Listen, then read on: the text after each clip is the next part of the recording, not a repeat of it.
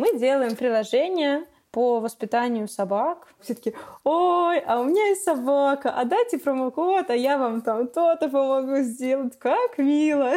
На всех общих митингах с платформами менеджеры платформ говорят, ну вот, например, для ВУФС мы можем сделать так-то и так-то. То есть лояльность к бренду за счет того, что мы про собак, она как-то повышается. Главное, чтобы это был не cat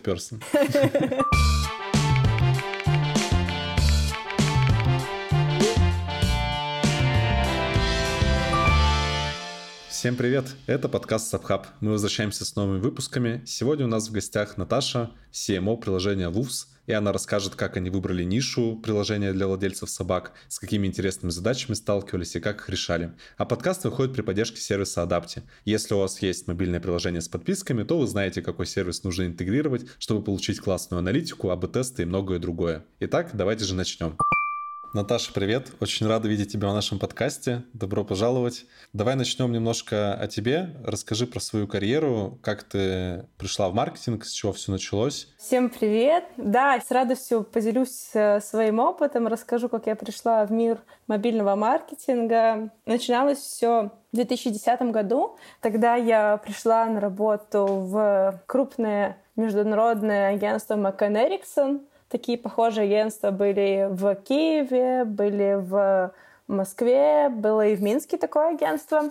Я приходила на позицию копирайтера, занималась написанием сценариев для рекламных роликов. Вот эти ролики десятых годов, которые про кофе, стиральные порошки. Еще тогда близко не пахло никакими мобильными приложениями, по крайней мере, в моей жизни. Позже я немножко переквалифицировалась в стратега и занималась не только офлайновыми рекламными кампаниями, но и диджитальными. Появился такое понятие, как digital маркетинг, и мы делали лендинги и разные активации в интернете для FMCG брендов. То есть там были простые механики формата там собери какой-то лук, запости в Инстаграм, залей куда-то на сайт и получи суперприз от бренда. Потом я училась немножечко в икре. В свое время у, это была школа интегрированных digital и маркетинг коммуникаций. Они меняли свое позиционирование, меняли свой формат постоянно, но мне икра очень помогла на тот момент понять, как работают все этапы воронки в маркетинге, в digital-среде. И дальше, вот там я уже, кстати, в икре познакомилась со своим теперь уже хорошим другом и коллегой Арсением Кугейко. Мы вместе практиковались на FMCG-шных брендах, разрабатывали стратегии коммуникации для косметики в то время. И в целом из той икры, смешно получается, из той икры, да, вылупилось много классных специалистов на мобильном и вообще айтишном рынке в Беларуси. То есть там со мной в одной группе была девушка, которая сейчас креатив продюсер Weiser Games, э, ребята какие-то из Аполлона. В целом вообще большое количество белорусских айтишников, они проходили икру. Вот ваша предыдущая гостья Аня из Вачей тоже, думаю, упоминала, по-моему, икру. Это так. Да, да. В общем, все так или иначе как-то были связаны с креативной индустрией в свое время в Минске.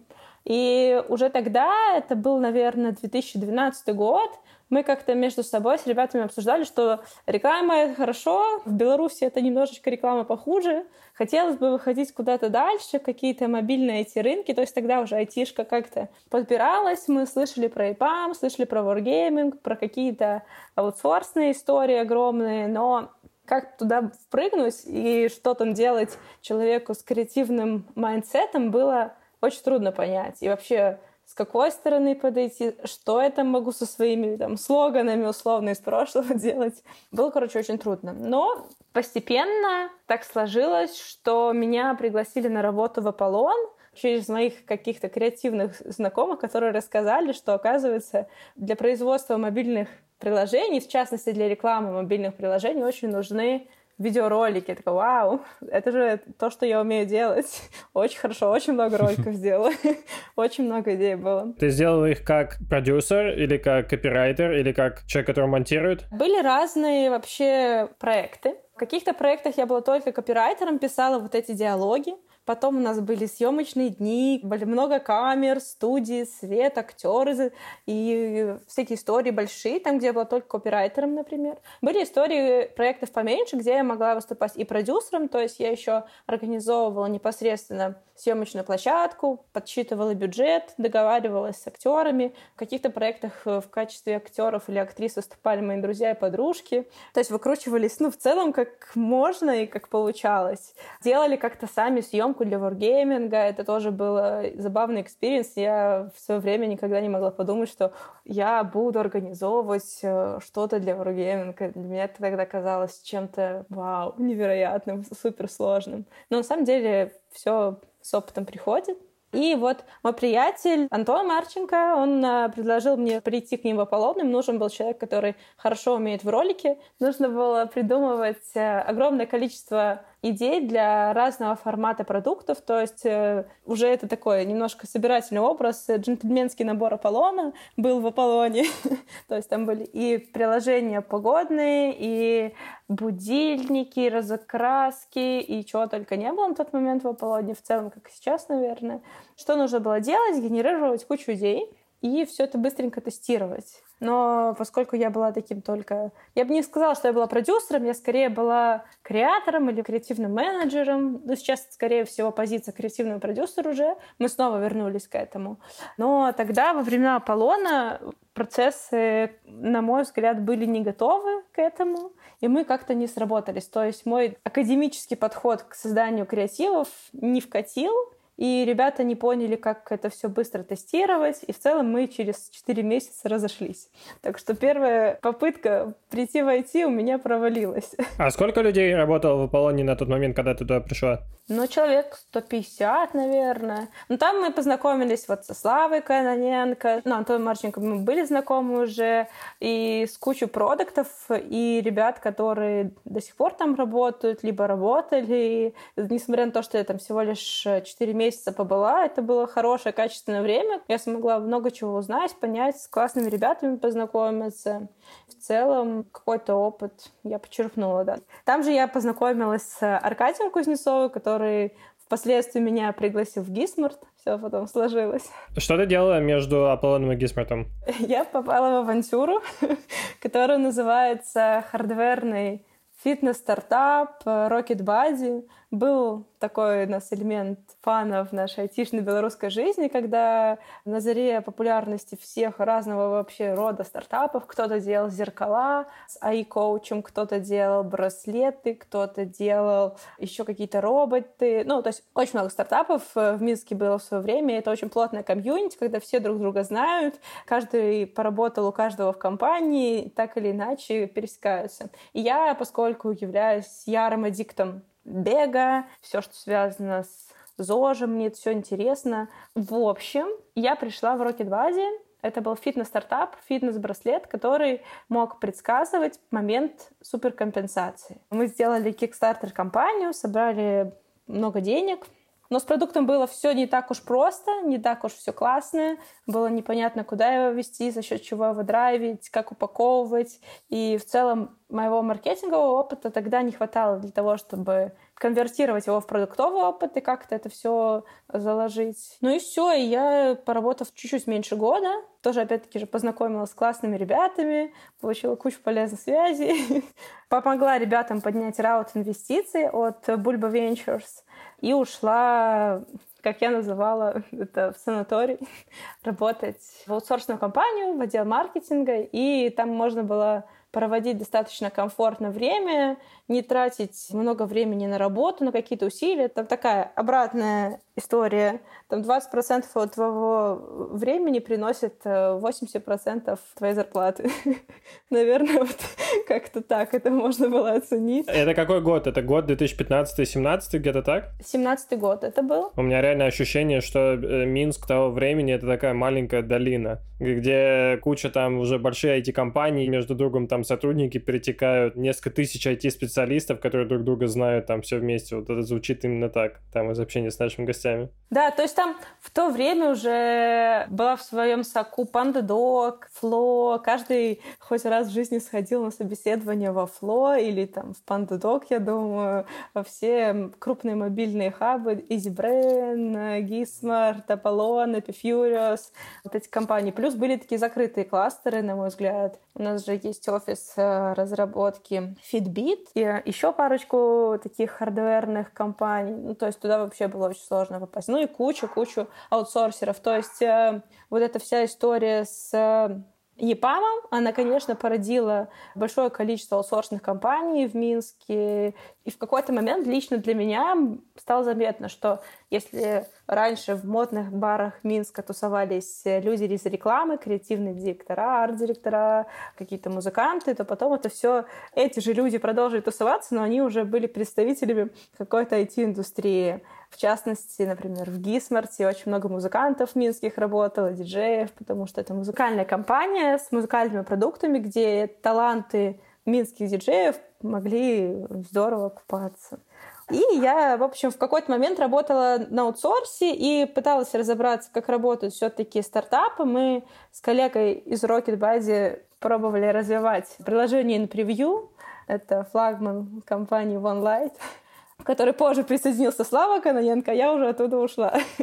да, и вот так вот нас все настолько переплетено. Оно хорошо шло, развивалось, я обучалась как могла, но в какой-то момент эм, ко мне постучались ребята из Гисмарт, пригласили меня на работу, я уже ушла в Гисмарт с головой и зазря, считаю, отказалась от такого успешного стартапа in Собственно, последние три года я работаю в Гисмарте. Как вообще это происходит? То есть, буду искать новую работу. У меня у тебя есть выбор там Гисмарт, Аполлон, EasyBrain. Ну, короче, там реально компании, где ты можешь себя реализовать мобильных продуктовых очень много. Почему именно Gizmart? Может быть, э, был какой-то проект, который тебя заинтересовал, или команда? Расскажи тут чуть подробнее. В Gizmart уже на тот момент работало какое-то количество знакомых из креативной индустрии, то есть я знала, что у них классный офис, я знала, что ребята делают музыкальные апы, а у меня есть музыкальный бэкграунд, я училась в музыкальной школе, в целом мне это все достаточно интересно. Но как-то так совпало, они подкатили ко мне с хорошим оффером, у меня было хорошее настроение, и я подумала, что что почему бы не попробовать себя тут. Важно, наверное, отметить, что на момент начала работы там у меня прям то, что было осознание того, что в Минске огромное количество мобильных компаний. Оно пришло потом. Вот сейчас я уже рассказываю, и ретроспективно понимаю, что, блин, а столько-то возможностей было. Можно было и туда, и туда, и сюда пойти. Может быть, ты знаешь, почему Gismart назвали Gismart? Ну, это такой вот прикол. Никто не знает.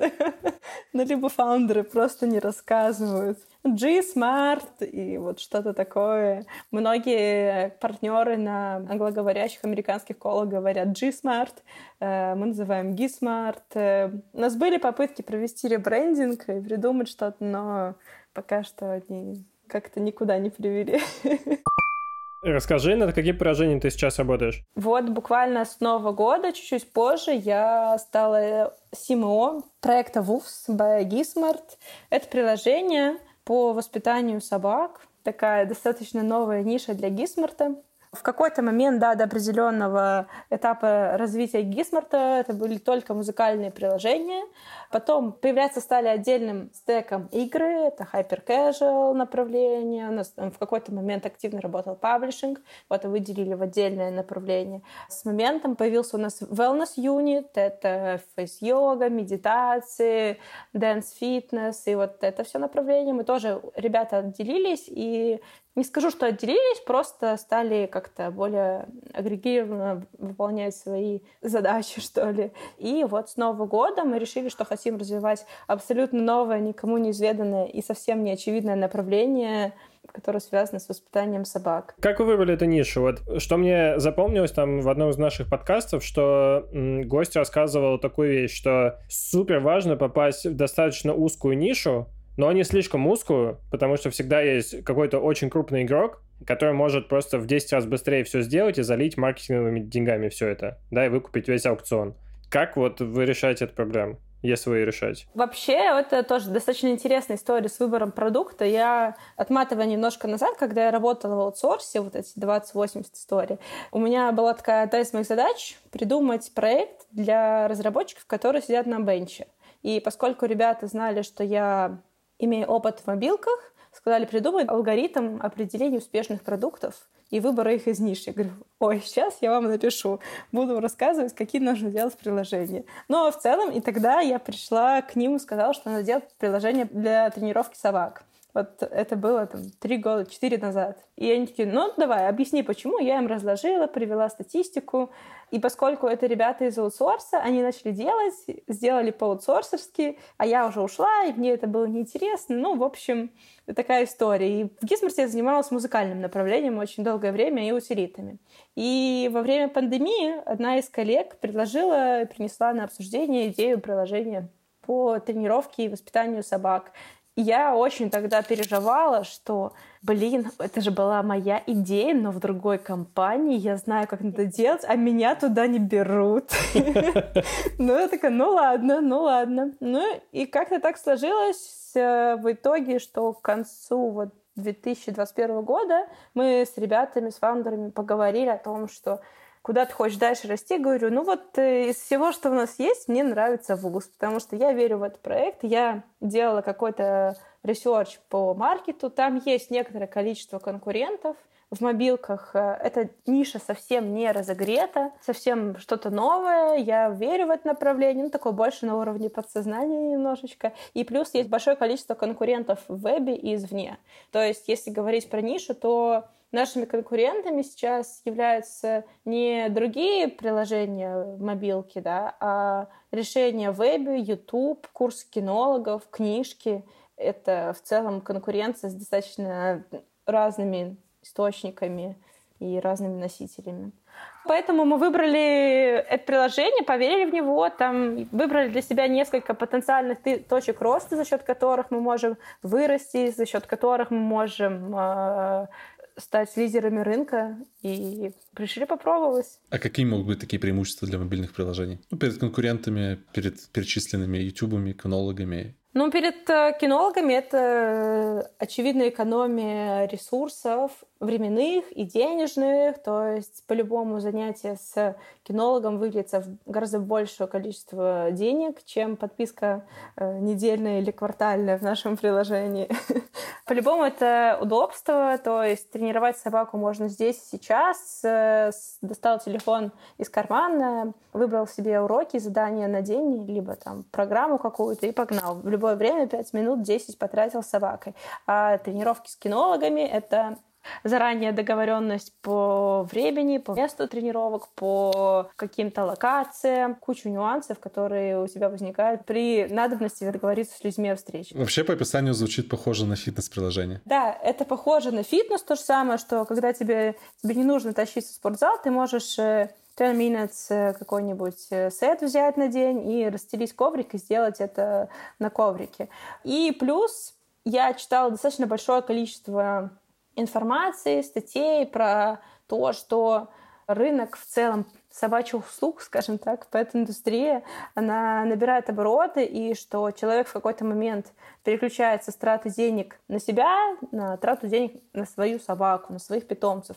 В Штатах есть такие же загоны по диетам для собак, по фитнесу для собак, по грумингу и так далее. Это огромная индустрия, которая представляет собой огромные траты. Ну, в первую очередь, это, конечно, корма и какие-то такие товары. То же самое, например, на азиатском рынке, кажется, в Японии либо в Китае наличие собаки приравнивают к наличию ребенка.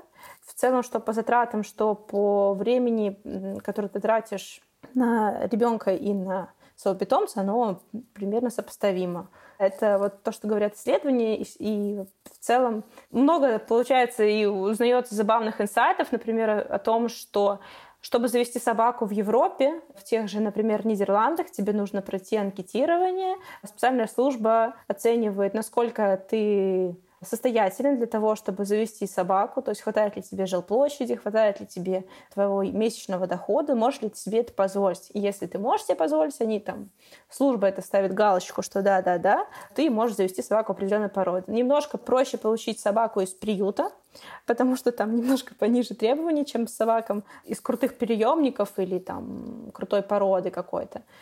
Но тоже есть определенные запросы требования. И потом в Европе тебе еще нужно обязательно проходить э, курс по дрессировке, по воспитанию собак. Мы как раз-таки в нашем приложении работаем сейчас над тем, чтобы наши курсы тоже были валидные и имели какой-то вес в странах Европы и Америки, чтобы прохождение наших курсов тоже могло быть засчитано за прохождение в собачьей академии какого-нибудь курса. Супер. Есть все люди, у которых есть собаки, да? Как нам оценить, сколько мы можем на них заработать? Э, вот у нас есть там все инструменты мира, да, которые мы можем взять там в рекламный кабинет Facebook и так далее. Вот делали вы такой анализ или можете как-то объяснить, как он делается? Прям, чтобы сколько мы можем в перспективе заработать, да много мы можем заработать в перспективе, в зависимости от того, сколько мы потратим. Есть, честно говоря, мы не делали какого-то предикта по крайней сумме прибыли, например, или ну, что-то такое.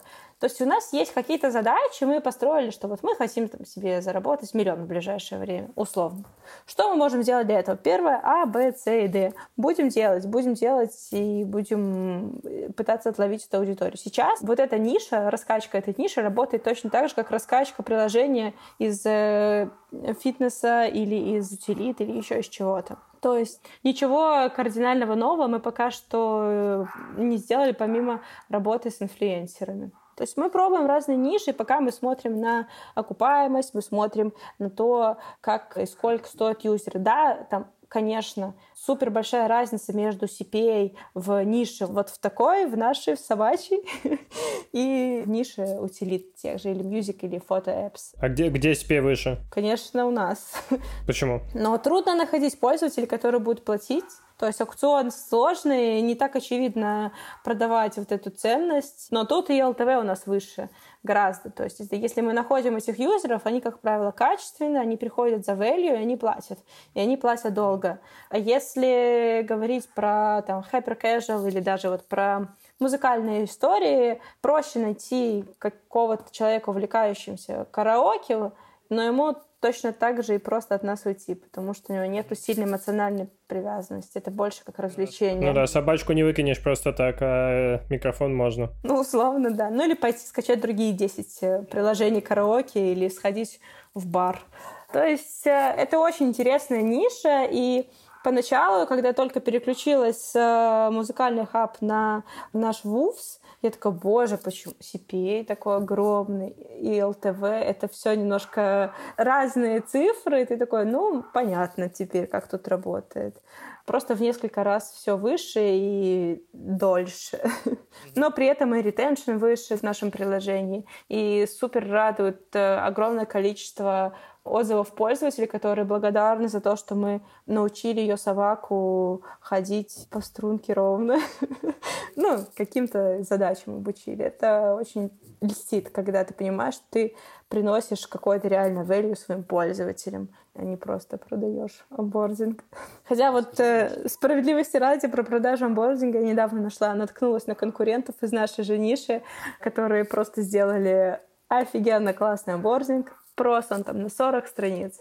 Очень красивый, очень хорошие вопросы. Дизайн, такая плавная анимация. И при этом всем в приложении я даже купила подписку, чтобы посмотреть. Три урока. Я такая... Ах. Интересно, как у них с LTV. Надеюсь, не очень. Да, действительно, очень сильно фитнес напоминает, конечно. Расскажи немножко про задачи, ну то есть, э, что вы делаете, чтобы такое приложение росло, там, куда смотрите, то есть это там соцсети, перформанс-маркетинг? У нас основной источник трафика и денег сейчас это перформанс-маркетинг. Мы работаем плотненько с Фейсбуком, входим в сторону ТикТоках, работаем много с инфлюенсерами, пробуем раскачивать это направление. Большой плюс того, что мы работаем с под зонтичным брендом Гисмарта, заключается в том, что нам доступны менеджеры и разные платформы формата Upflyer менеджеры, Facebook менеджеры, TikTok менеджеры, то есть э, Google менеджеры мы можем какие-то подобрать для себя решения уникальные в какой-то степени, ребята идут очень навстречу, и знаете, вот эта история про то, что мы делаем приложение, по воспитанию собак. Все таки ой, а у меня есть собака, а дайте промокод, а я вам там то-то помогу сделать. Как мило. На всех общих митингах с платформами менеджеры платформ говорят, ну вот, например, для Wolves мы можем сделать так-то и так-то. То есть лояльность к бренду за счет того, что мы про собак, она как-то повышается. Главное, чтобы это был не cat person. Да, точно. Ну вот, и есть э, перформанс-маркетинг, есть инфлюенсеры, с которыми мы работаем. Мы сейчас, откровенно скажу, пробуем различные платформы, и с украинским агентством работаем, и с британским, мы ищем для себя разные абсолютно подходы в этом плане, чтобы стараться быть э, как можно более разносторонними с точки зрения user acquisition. Плюс мы очень много внимания уделяем именно работе с контентом внутри приложений. Сейчас у нас это motion графика, две локализации внутри приложения, это работа с sound -дизайном и так далее. То есть мы стараемся работать не только извне, работать изнутри, чтобы растить органический retention и вот эту вот всю историю про брендинг, про реферальные программы и так далее. То есть, э, если говорить на языке Reforge, например, то все мы знаем, есть какое-то определенное количество маркетинг- loop ов, которые работают для привлечения пользователей. И вот по Reforge перформанс-маркетинг — это один из самых слабых и ненадежных клубов, потому что там есть очень сильная переменная, которая может э, все нам испортить. Есть переменная называется CPA, и как только аукцион в Фейсбуке ломается или в любой другой сетке, то и весь наш маркетинг ломается. Поэтому мы сейчас концентрируемся не только на перформансе и не только на вот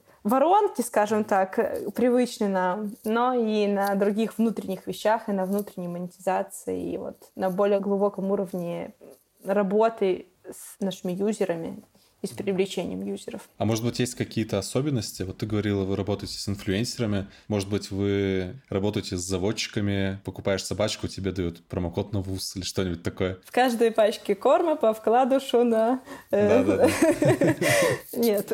Кстати, это прикольно. Это такие необычные, как бы, когда продукт реально нормальный, это довольно прикольные необычные такие элементы. Знаешь, не просто когда ты рекламу закупаешь и как бы все оборачиваешь, а что-то такое интересное реально. Слушай, да, это интересно интересно, но мы еще до такого не доросли. Это есть в планах, и нам на самом деле уже писало несколько фирм-производителей кормов, которые говорят, давайте заколлаборируемся. Мы такие, давайте, но попозже. То есть там нужно все именно архитектурно настроить. Мы еще в процессе активного роста находимся. Мы, кстати, очень ищем Flutter разработчиков, ищем дизайнеров себе в команду, маркетологов, кстати говоря.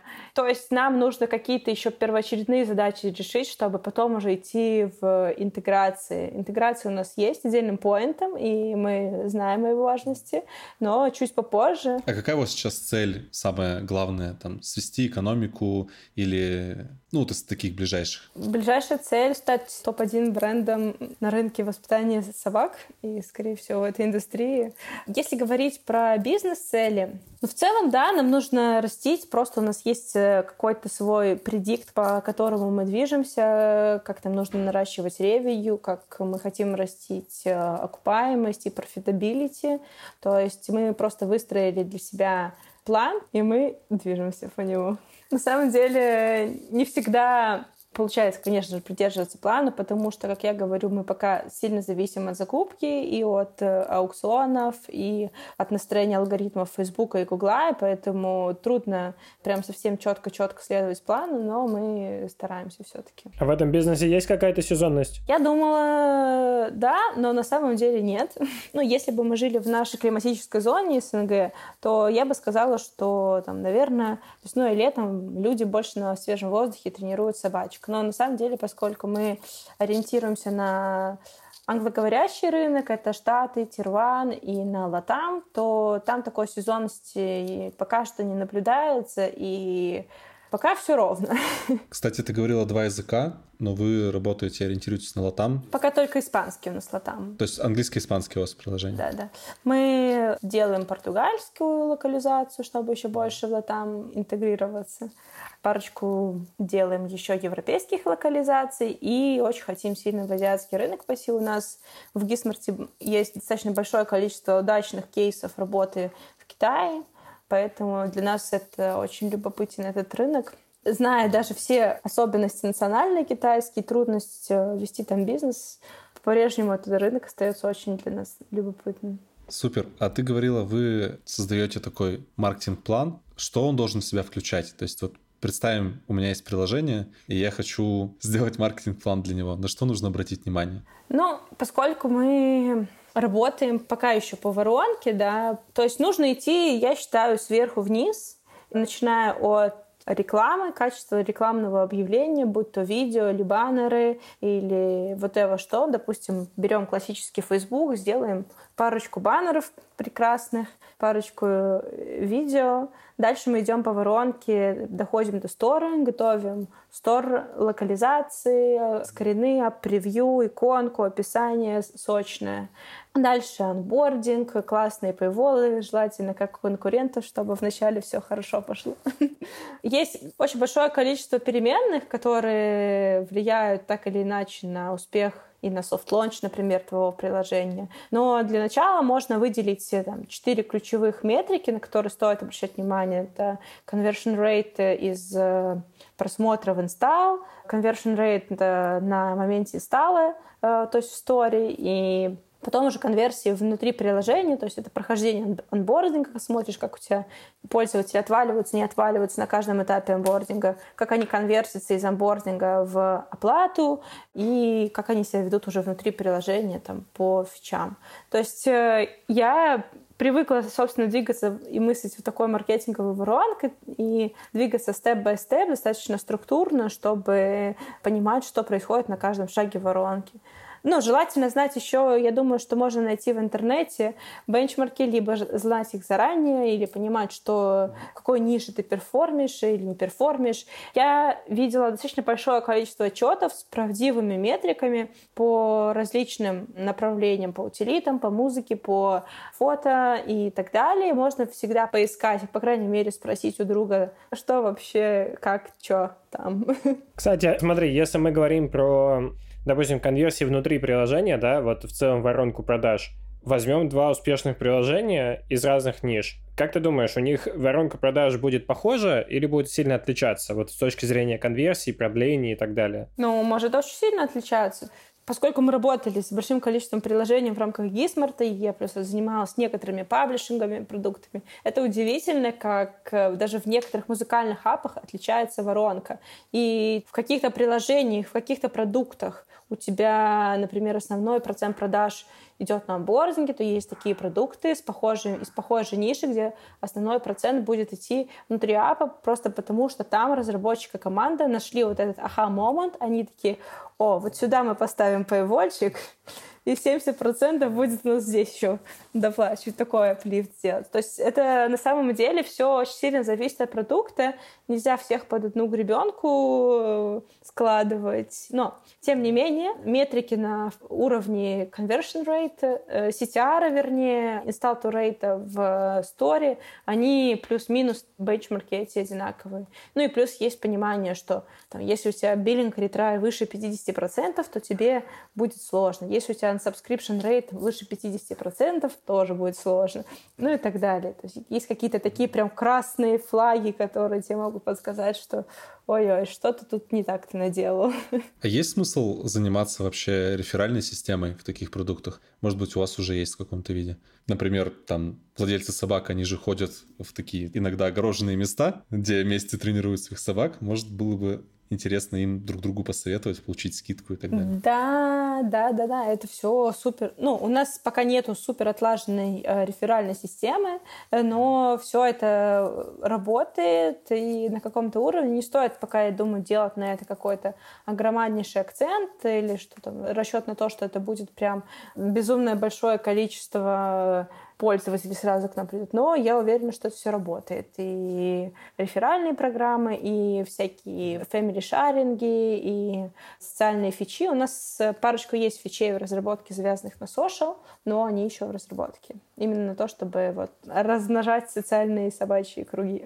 Ты говоришь, ты смотрела много других приложений, правильно? Работала над большим количеством. Расскажи, как ты понимала, на что обратить внимание, там ты берешь новое приложение, да, например, может быть, там в рамках паблишинга и так далее. Как ты понимаешь, где требуется внимание, где требуется доработка? Да, у нас было большое количество приложений. Мне кажется, даже за время работы в Гисмарте с порядком 10-15 приложений я поработала из разных ниш. Это одновременно и удручающий опыт, потому что у тебя очень много всего и огромный расфокус. Но когда ты входишь в этот темп, в этот режим, ты понимаешь, что у тебя есть возможность запускать большое количество тестов одновременно и проверять свои гипотезы не на одном приложении с каким-то ограниченным количеством трафика, а на пяти, например. И это очень ценно на самом-то деле. Точно так же, как я рассказывала про запуск нового продукта, анализ воронки, который мы делаем, на самом деле, на ежедневной основе. Ты заходишь, смотришь, что у тебя тут на уровне CTR, что у тебя на уровне CPA, что у тебя там на уровне install rate в story, onboarding pass, э, конверсия платящего скрина, какие-то аха-моменты и так далее. Вот. И оценивая все вот это ну, вместе, у нас есть очень удобный view в табло в том же. Мы смотрим, где на каком этапе у тебя просадка, где отвал по бенчмаркам и куда тебе нужно обратить свое внимание. Часто бывает так, что просто через вот эти отчеты и непонимание, что происходит по бенчмаркам, ты находишь какие-то баги в продукте, либо отвалы на серверной части, либо еще что-то такое. Поэтому так все работает. Главное иметь классную команду, мне кажется, которая будет э, подталкивать тебя к каким-то новым идеям, не бояться пробовать и выходить за рамки коробочки своей креативной. Кстати, про команду. Ты не смотрела, какая судьба у приложения про собаку, которое было на прошлом месяце работы? Ой, плохо. Ну, то есть мы сделали, ну, тогда хороший продукт, но они не умеют в маркетинг, и там так совпало, что фаундеры э, аутсорсной компании, они не понимают, что чтобы расти приложение, нужно иметь большие маркетинговые бюджеты и вот инвестировать. Но продукт получился прикольный. А большие бюджеты — это там с чего можно начинать, чтобы растить приложение такое? Ну, классно было бы иметь хотя бы 50 тысяч в месяц. Но можно начать из пяти. Но это только на маркетинг. Не белорусских рублей. Ну да. Не, ну смотрите, надо разобраться, что входит в понятие маркетинг. На самом деле, помимо спенда на закупку, это может быть и локализации. Если локализация относить к продуктовому э, бернрейту, тогда это немножко другой вопрос. Есть работы, контракты с инфлюенсерами, с блогерами, с площадками и так далее. То есть э, начинать можно из 50 долларов в день, а кто-то начинает из 50 долларов в день, чтобы понять, вообще работает ли не работает воронка. Но поскольку мы все знаем, что Facebook, Google и другие крупные рекламные сети любят большие бюджеты, то и совет мы тоже не бояться, а нанять хорошего user acquisition менеджера, который сможет и воронку посмотреть, и краник с трафиком открыть и закрыть вовремя. Ну, на самом деле, работа вот user acquisition manager, на мой взгляд, это работа человека с очень хорошей интуицией, который может сказать, подожди, давай вот еще два дня подождем, оно сейчас чувство окупится, чувство оно подхватится, вот-вот-вот сейчас, и потом, ох, подхватилось, или, а, нет, 10 тысяч в трубу, ну ладно. Такие бывают моменты. Ну, я серьезно, вот за всю мою практику все тесты, ну, 50% успеха в продукте это был проведенный классный АБ-тест, а потом еще 50% это светлая воля платформы закупки. Ну ладно, давайте. Ну, часто просто же, я думаю, всем знакомы такие боли, когда у Фейсбука что-то там не приходит, что-то отломалось платформы, потом что-то на продукте отвалилось и так далее. Поэтому мы все в немножко состоянии нестабильной истории какой-то находимся. Вот. Но в целом э, можно еще добавить про вопрос, наверное, работы с большим количеством приложений про АБ-тесты, которые рассказывала. Как я говорила, у нас действительно классная команда продукт маркетинг менеджеров собралась. И вот Арсений Кугейко, про которого я уже упоминала, мой коллега, и Женя Стрелец. И с ребятами мы в свое время очень много интересных и классных нашли, протестировали гипотез, и там гипотезы разной эластичности цены, и мы делали прикольную штуку мультиподписку, и то есть мы давали возможность пользователям покупать подписку сразу на все музыкальные продукты или там на все какие-то, на бандлы апов. И family sharing доступный любому. И все эти гипотезы, они очень классно работали и давали свой ощутимый рост к ревенью, к LTV и на самом деле вот э, это очень круто, когда у тебя есть возможность быстренько протестировать разные вариации, разные формы и подписок, и комбинаций. Очень долго у нас как-то у меня на одном продукте э, сработала идея с интро-офферами. Мне ребята долго не верили, говорю, да берите все, это хорошая идея, надо делать но в итоге у некоторых заперформила, а у некоторых сказали, все равно не работает эта тема. Интроферы это в смысле не триалы имеется в виду или триал? Интроферы это такая подписка, это платный триал, как я называю. Три дня за 0,99, да, PayPal подписки. Тоже, на мой взгляд, очень недооцененная тема. Зря многие от нее отказываются, особенно на андроиде. Мне кажется, это работает, потому что это такая сразу предавторизация карты, если можно так сказать. Потому что много билинг-киши после материалов, потому что люди привязывают пустые карты или виртуальные карты специально с лимитами, чтобы ничего случайно не списалось. А тут ты сразу списываешь там доллар, да, например, как в такси, да, типа такая предавторизация. Да, да, да, да, да. Ну вот, это в целом достаточно оказалась хорошая тема. Она все просто в какой-то момент уцепились. Ну, не все, а многие там в три дня триала. Э, и такой, ну, а есть же еще интересные формы монетизации, почему бы их не попробовать? И пространство для экспериментов, оно, на мой взгляд, обширное, очень объемное.